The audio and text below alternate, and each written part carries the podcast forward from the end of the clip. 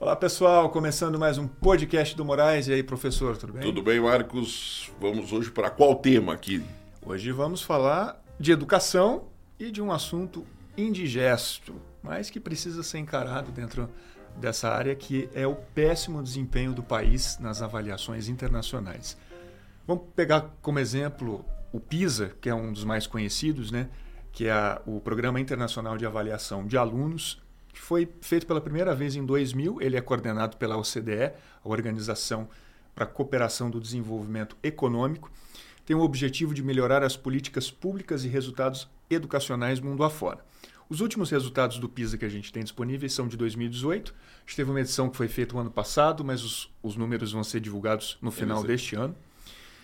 E o Brasil, olha só, ficou entre 58 e 60 em leitura, entre 66 e 68 em ciências e entre 72 e 74 em matemática. Essa variação ela existe por conta da margem de erro da, da pesquisa. E aí, Moraes, por que esse resultado? Olha, eu tenho até vergonha como educador. É, eu estou há 40 anos, esse ano eu estou fazendo 40 anos de magistério. A gente sabe onde está o problema é, virou mantra. A gente fala, fala. Eu estou esperando ansioso o resultado do final desse ano, porque vai piorar mais ainda. Porque nós tivemos nos últimos anos uma tragédia, né? o desmonte do Ministério da Educação e toda uma política trágica. Temos mais degraus a descer? Eu acho que sim. Eu acho que sim. Oxalá eu esteja errado. E se tiver, eu reconheço. Falo, olha, não tá, melhorou mas as avaliações elas apontam e pelo que nós estamos vendo por outras avaliações piorou ainda mais o quadro. Olha, a gente vive um momento muito delicado no país. Ou a sociedade, o, o, eu vou ser pesado agora, ou as famílias, a sociedade como um todo acorda, ou nós nunca vamos sair do ponto que nós estamos a educação, todos os países que se transformaram, se transformaram pela educação. O Vietnã passou por uma guerra na década de 60, todo mundo sabe disso. Destruído. Foi destruído e os índices do Vietnã hoje são muito melhores do que o índice do Brasil. O pior colocado do Vietnã é melhor é que melhor o melhor que o do primeiro Brasil, colocado é, do Brasil. Brasil. É, não é bem o primeiro, assim, mas a Tá, média, se se, for, for- pegar, é pelo, pela média. Então, os piores, eh, os piores deles são os melhores nossos. Então, assim, não dá para ficar com essa cara. Não dá para ficar, para continuar com isso. Existe um problema cultural que se empurra há muitos anos, isso sempre se empurrou. A cultura não é valorizada no Brasil. A educação não é valorizada no país. Então, a partir do momento que você não tem uma valorização da cultura, você tem, vamos dizer, a lei de Gerson, o caminho mais fácil, né? Essa lei de Gerson, muita gente, os mais novos não sabem o que é. Não sabe nem quem é o Gerson. É, não sabe nem quem é o Gerson. Mas assim, é, essa cultura do ah, dá um jeitinho, faz. Isto na educação é uma tragédia. Eu tenho batido, não adianta você ter inteligência artificial, é, ter é, as coisas metaverso, o que você imaginar em termos de ajuda tecnológica para a educação, se eu não tiver o básico. E qual é o básico? O aluno tem que estudar. Ponto. Esse é o grande problema que nós temos hoje. Eu tive essa semana num colégio aqui estadual é, em São Paulo e a diretora conversando com ela, uma pessoa muito simpática, coordenadora muito simpática e com uma bagagem muito boa. Ela bateu, ela falou: olha, o problema hoje é humano. Ou nós investimos no humano, na valorização do professor. É, isso é um, parece uma frase de efeito que a gente já escutou, escuta tanto para atrair bons profissionais. Hoje nós temos um apagão de professores, nós não temos professores. Nós fizemos uma reforma no ensino médio, que a gente já fez programas falando disso. Uhum.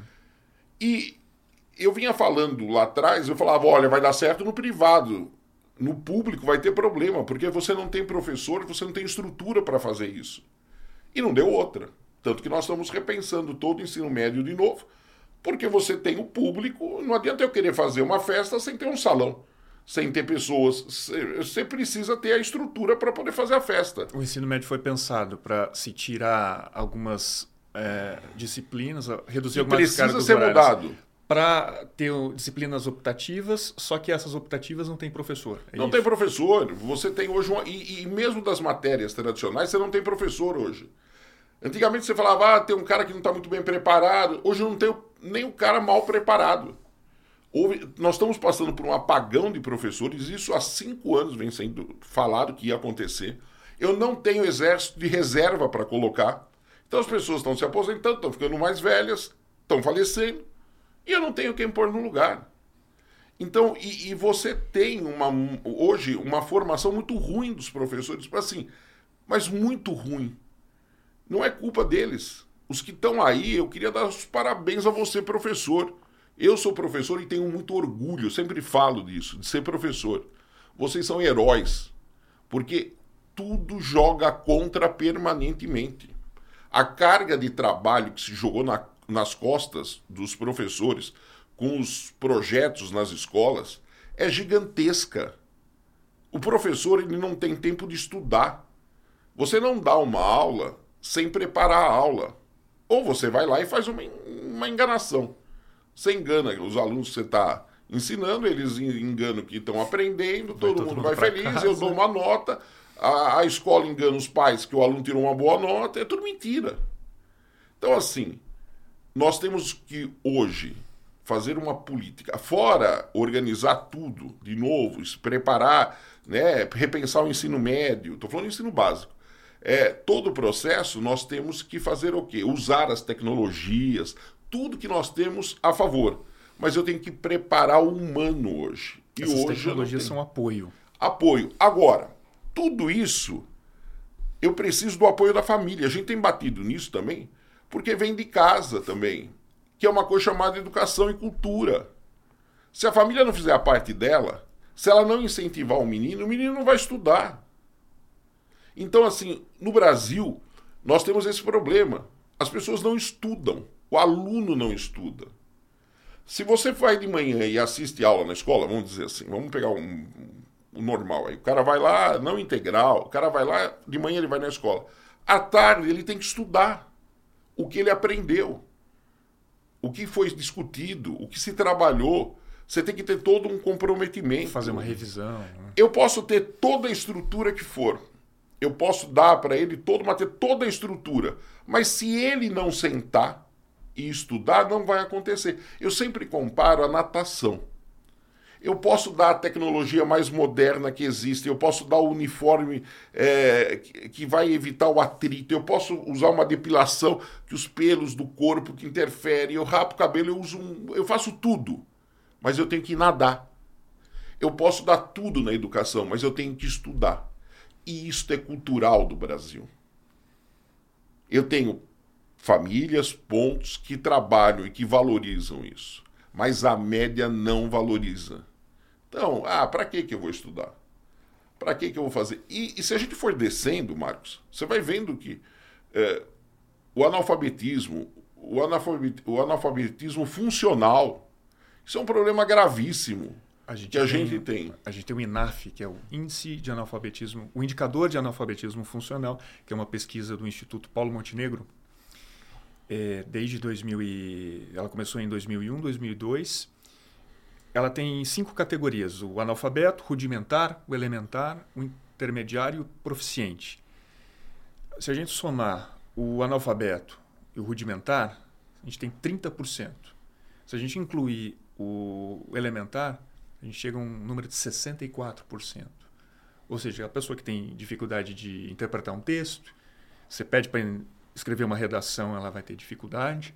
É tudo consequência dessa, desse consequência problema? Consequência básica. Você tem um dado que a gente estava discutindo agora há pouco, antes de, de começar aqui o programa, que era a leitura. Eu tenho isso. Né? É, é interessante, toca nesse assunto. Nós tivemos agora, é bom que você saiba disso, nós tivemos uma avaliação de leitura internacional. Então você dá lá o texto, os meninos, é, os alunos, eles têm que ler. É, Fala qual é o resultado. É, é o Estudo Internacional de Leitura, é a sigla é, é desenvolvido pelo, pela Associação Internacional para a avaliação de conquistas educacionais. É, conduziu análises com crianças do quarto ano de ensino fundamental em 57 países. O levantamento foi divulgado agora em maio. A pesquisa estabelece uma pontuação de referência de 500 pontos, que representa a média de todos os países combinados. Os alunos do Brasil tiveram uma média de 419 pontos. Isso deixou o país na posição número 52. 52 entre 57. À frente de poucas nações, como Irã, Egito e Jordânia. O Brasil ficou atrás de Albânia, Cazaquistão, Azerbaijão, Uzbequistão e Kosovo. Olha, eu não tenho nem o que falar. No topo da lista, Singapura, Irlanda, Hong Kong e Rússia. Então, é, não tem nem o que falar. É, é, é, traduz um modelo de sociedade que a gente tem. Não há uma valorização. E a leitura, que é a base de tudo, né? A leitura. Tem que ler. Então, então, o cara não consegue ler, ele não consegue interpretar, ele não consegue escrever. O cara não consegue ler um manual. No Brasil, sabe que o pessoal da, da indústria que produz manual tal, tudo bem que tem uns manuais aí que são porre, né? É, mas assim, teve uns colegas meus que foram chamados pela indústria automobilística para ajudar na elaboração do manual de uma maneira mais didática. É... As pessoas não conseguem entender aquilo. As notícias, no G1, é, uma notícia, agora a, eles começam a notícia de repente lá na metade, o que você precisa entender? Eles, aconteceu isso, o resultado foi isso, eles colocam didaticamente para a pessoa ler aquilo. Para poder entender. Para poder entender. Isso é vergonhoso. É vergonhoso. Assim, e, e, aí eu penso numa sociedade. O Brasil quer, né? O Brasil, o país do amanhã, o país do futuro. Tá bom. Tecnologia é uma palavra-chave. Como é que eu faço tecnologicamente um país sem educação? Porque se eu não tenho educação, agora vamos fazer o efeito cascata. Eu não tenho bons profissionais formados na universidade, porque eu tenho uma deficiência gigantesca. Se eu não tenho bons profissionais formados na universidade ou nos cursos técnicos, eu não tenho bons profissionais. Consequentemente, eu não consigo desenvolver ciência, eu não consigo desenvolver tecnologia. Operar no Brasil, você sabe que há muitos anos atrás, muitos anos atrás, eu dei aula para um, um aluno que ele era dono de uma grande gráfica. E tem lá em aula de geografia a gente trabalha, né, falando trabalho, falando das, da realidade, mostrando, né, esses problemas das indústrias. E ele falou assim, professor, meu pai foi por uma feira na Alemanha e se empolgou com uma máquina que era é fantástica. Ele falou, você coloca uh, todo o material na máquina lá e o livro sai pronto no final, a grosso modo assim. Uhum. O livro sai pronto no final. Falou, há três anos a máquina está tá encostado no galpão, coberto, porque não tem quem opere. Então nós tivemos que ter, ele falou, meu pai está trazendo agora engenheiros é, da Suécia, a máquina era sueca, é, para trabalhar, para poder ensinar as pessoas como operar aquilo. Mas ele falou, não é uma operação técnica complicada. Ele falou, as pessoas não conseguem fazer. Isso é geral, você conversa com qualquer profissional, e hoje de qualquer área, as pessoas não estão preparadas. E pior, acham que estão. Acham que estão. Chegam lá vomitando conhecimento que está tudo errado que falam. E com as redes sociais, esse povo, vamos dizer assim, resolveu por a, falar. E, e, e aí você fica assustado com as alucinações que falam por aí.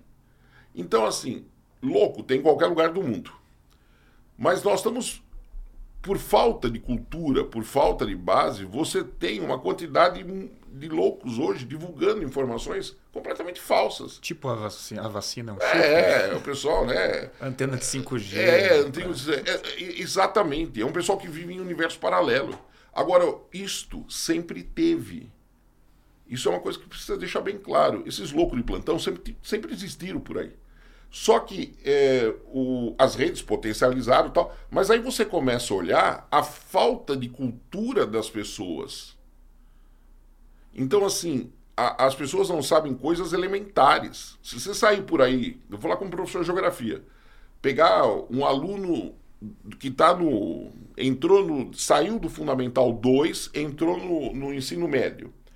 eu tenho certeza, porque eu já fiz isso várias vezes. Pega um mapa do Brasil, o que a gente faz no Fundamental 1. Coloca o mapa com os estados e fala assim: ó, identifica os estados do Brasil. Aponta aí. Aponta. O cara não consegue. Se você falar de capital, de estado, olha, estou falando as coisas mais elementares possíveis. Isso faz parte uma, do dia a dia das pessoas. O cara não conhece o país que ele mora. Ele não conhece os estados. Você tem vontade de sentar e chorar a hora que as pessoas falam e fazem isso. Não é uma característica só do Brasil. Uma vez foi feita uma pesquisa em Nova York, onde eles saíam com um mapa da América, do continente americano, e mandavam apontar onde estavam os Estados Unidos. Acho que acho que 18 ou 17% apontaram no Brasil. Então, não é um fenômeno. Mas no Brasil, eu tenho certeza, a grande maioria não consegue localizar os estados, não sabe. E você é bombardeado com informações o dia inteiro falando sobre o país, sobre os estados. As pessoas não sabem, as pessoas não conhecem. A falta cultura básica. Eu lembro do meu pai conversando uma vez com um gerente de supermercado, estavam faltando caixas. E eu o gerente explicando: olha, a, a gente faz uma seleção, a gente até prepara, mas tem muita gente que começa o curso ali para manusear uma, uma, caixa do supermercado. Aquela máquina registradora e tal, era um, um tempo que estava começando a modernizar ainda mais, elas não conseguiam acompanhar e desistiam.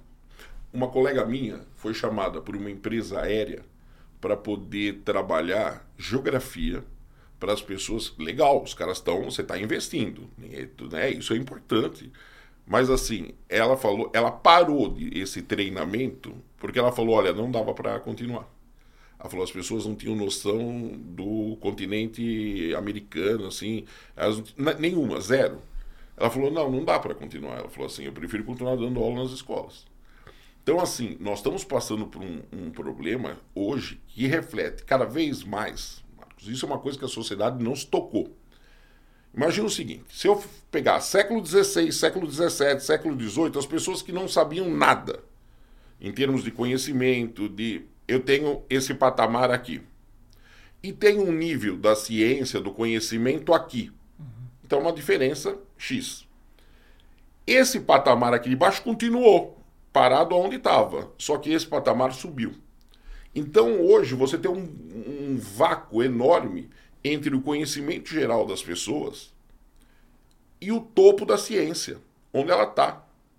Eu não quero que todo mundo discuta a física quântica. Eu não quero que as pessoas discutam, discutam Nietzsche na, na hora da, da janta. Mas, assim, eu quero que as pessoas tenham um mínimo de noção, que elas saibam ler, que elas saibam as operações básicas é, da matemática. As pessoas, outro dia, eu passei vergonha na farmácia eu paguei em dinheiro. A menina não conseguiu fazer o troco. Quanto que era? Ah, era uma quantidade assim é, significativa. Eram 96 reais. Eu dei uma nota de 100. Ela se atrapalhou para me dar o troco. Para dar 4 reais. 4 reais. Ela teve que fazer na máquina. Ela colocou 100, colocou os para poder ter essa noção. Então, assim, nós temos um problema hoje gravíssimo no país. É o comprometimento com a educação. Ou esse país assume isso de vez, falando: olha, nós vamos investir pesadamente, e não é jogar, porque se joga muito dinheiro no lixo com a educação. Então, não adianta eu ter uma lousa toda moderna, um equipamento todo avançado e não tenho quem opere esse. Aquela charge que você falou da professora. Exatamente. Então, é bom que as famílias elétrica. tenham noção disso. E eu tenho patamares, ilhas. Você tem ilhas de excelência ainda em educação, só que custa caro. São ilhas de excelência, geralmente ligadas ao setor privado. O setor público continua carregando as universidades básicas principais, são públicas. Né? Você tem, olha que, que loucura, no ensino básico, as melhores avaliações tal tá na mão do privado.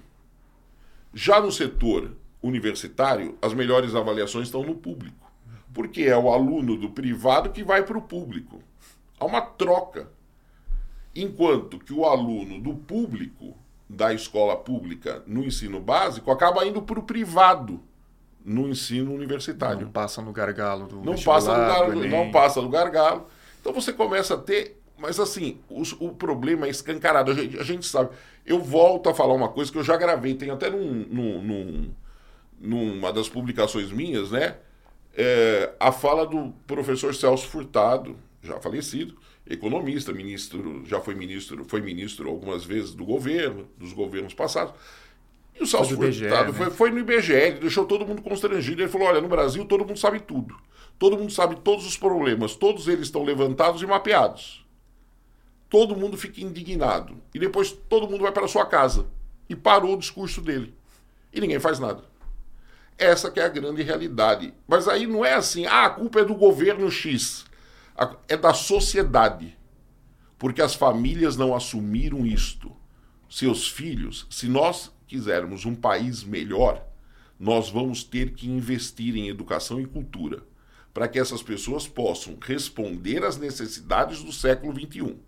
Ou vamos continuar sendo o quê? Capitanias hereditárias, onde a economia está montada em cima de engenhos. Essa é a grande verdade. Não estou criticando o agro, mas é a base da economia do país. Se você olhar, é a mesma base que nós tínhamos no século XVI, não dou nada. Então, e hoje o agro precisa de tecnologia e não tem mão de obra, não tem quem opere as colhedeiras, por exemplo, que são com computadores, que são é, altamente mecanizados. Hoje você começa a ter esse gargalo também. Mas aí você olha, e não é por maldade, as pessoas não estão acostumadas, as pessoas já vêm com uma história dessa. Ah, para que, que eu vou estudar? Para que, que eu vou fazer isso? Não tem interesse. Agora dá para ser influência.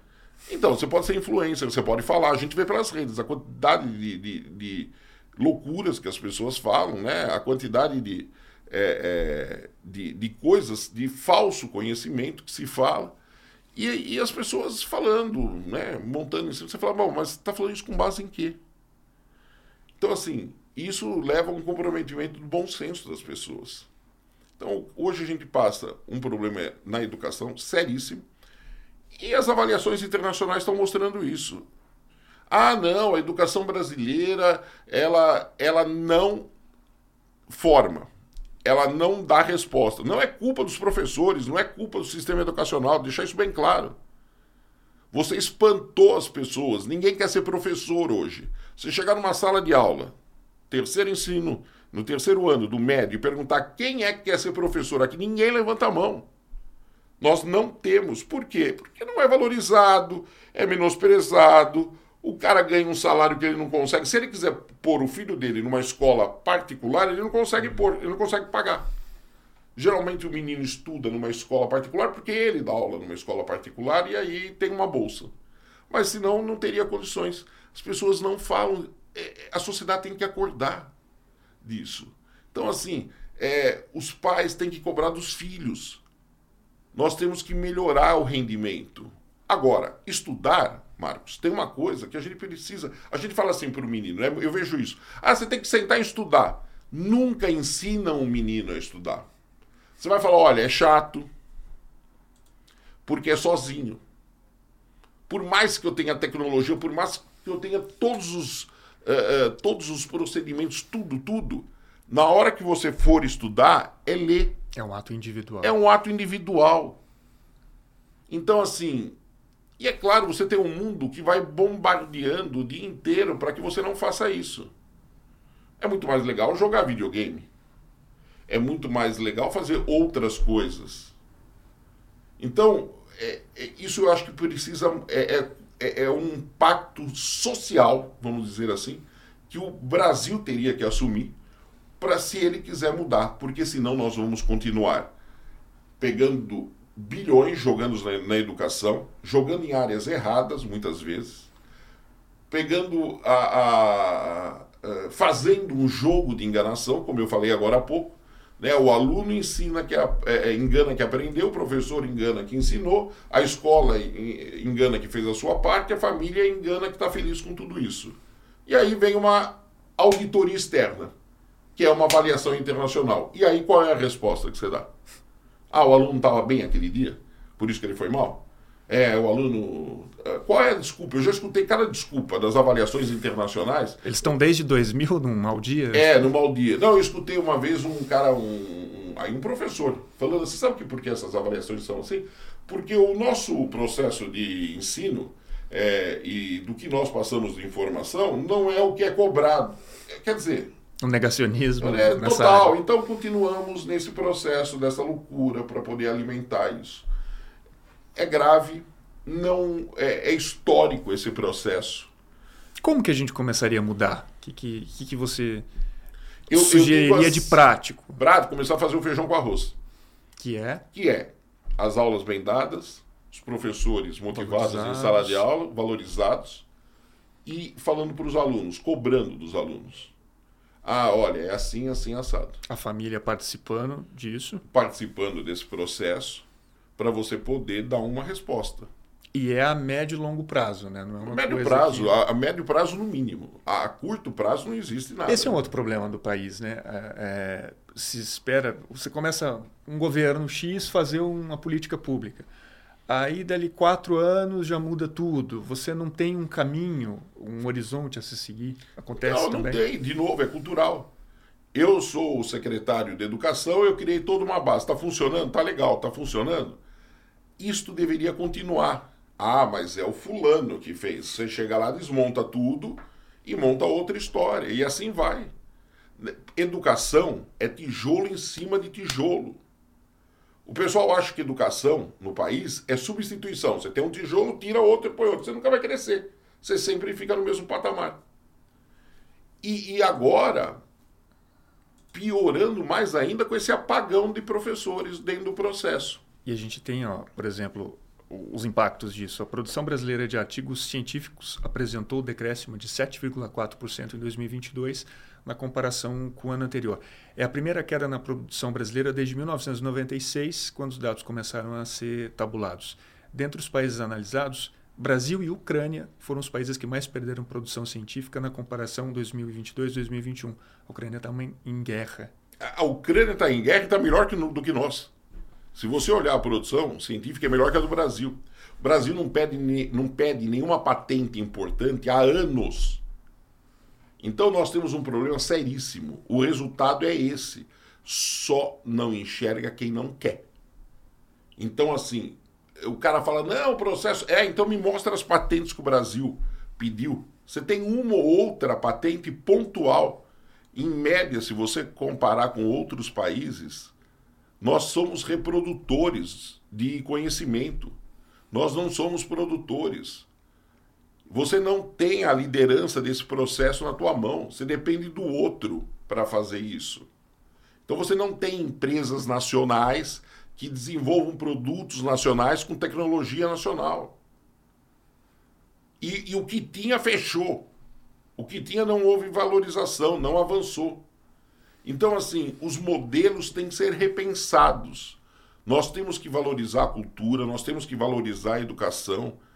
É fácil falar, mas isso vai exigir o comprometimento das pessoas. Agora, se as pessoas não querem, Marcos, abertura da Copa é, do Mundo, eu não sei se foi da Copa ou da Olimpíada, uma das duas, mas um jornal espanhol falou e escreveu o seguinte o Brasil fez o que sabe fazer: festa. Um show da abertura. Legal. Essa é a visão. Aí o pessoal fala: ah, o mundo tem uma visão distorcida do Brasil. Não. O Brasil que passa uma imagem e depois fala que nós temos uma visão distorcida. Né? Que o mundo tem uma visão distorcida. Então, culturalmente, nós não temos um prêmio Nobel. Aqui você começa a fazer sucesso, você começa a tomar estilingada de tudo que é lado. Pedrada. As pessoas não conseguem, né? Isso o Tom Jobim já dizia, o Brasil não consegue conviver com sucesso de ninguém.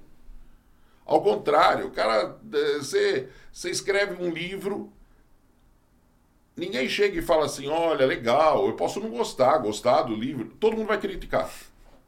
E aí, ah, não serve essa literatura, tá bom, e o que, que você fez no lugar disso? Você ofereceu alguma coisa no lugar disso? Então, assim, as pessoas não fazem o básico. Elas não, e isto é uma visão cultural. E juro, isso me dá desespero como educador. Eu sempre brinco. Se eu fosse um cara que não fosse otimista, eu já tinha jogado a toalha há muito tempo. Como eu conheço gente muito boa que jogou a toalha. Falou, eu não vou mais levar, não dá, não tem solução isso daqui. As pessoas não querem. Mas eu insisto. Vários colegas meus insistem. Por isso que eu falo, eu sou professor, por opção. Eu tenho orgulho do que eu sou. Eu tenho orgulho de ser chamado. Ontem visitei algumas escolas, aqui, 10 escolas visitei. E, e numa conversa tal, e, e assim, várias, você via nitidamente. Tem escola, Marcos, que os próprios funcionários, eu chegava lá, me apresentava tal, os caras, é, como se não fosse nada. Não é o Moraes, você entendeu? A pessoa. E tratam qualquer pessoa daquele jeito.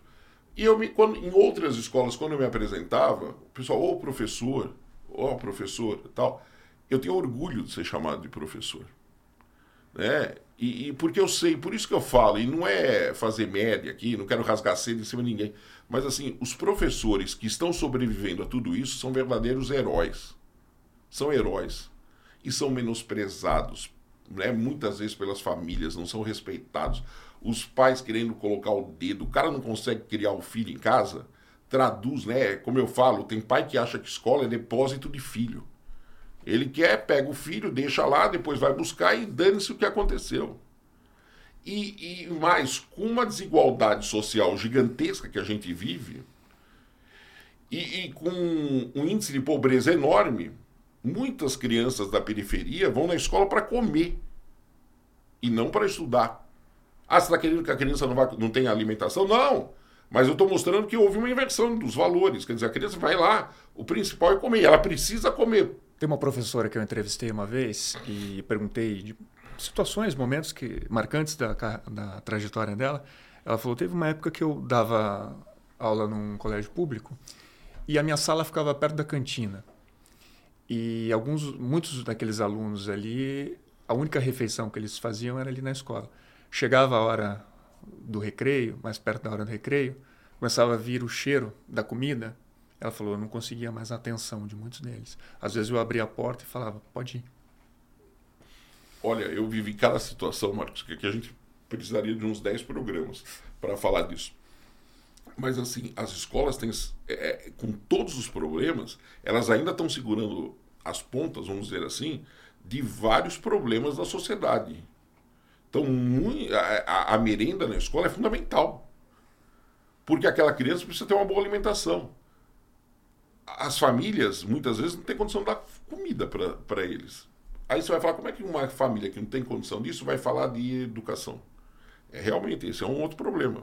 Então, por isso que eu falo, é um problema, é um pacto social. Ou a sociedade cria um pacto de transformação da sociedade brasileira em termos educacional, para que haja um avanço desse país, ou vamos continuar exatamente onde nós estamos. E com esses índices vergonhosos né, por um país com mais de 200 milhões de habitantes, com a capacidade que nós temos.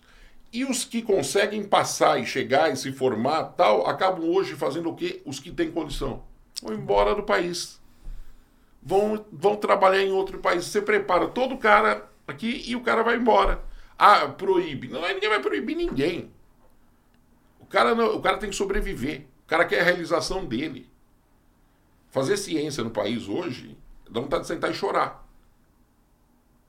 Os caras arrebentaram. Pouco que tinha ainda foi arrebentado né, nos últimos anos.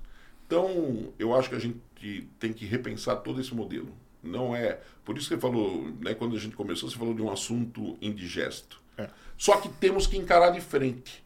Não adianta esconder isso debaixo do tapete. Esta é a realidade. Vamos mudar? Vamos fazer um pacto? Aí a gente muda. Se não, continuamos onde nós estamos. Seguimos acompanhando então. Moraes, obrigado mais uma vez. Obrigado você e espero que essas palavras nossas aqui eh, sirvam para você refletir um pouco sobre o processo educacional brasileiro. Maravilha.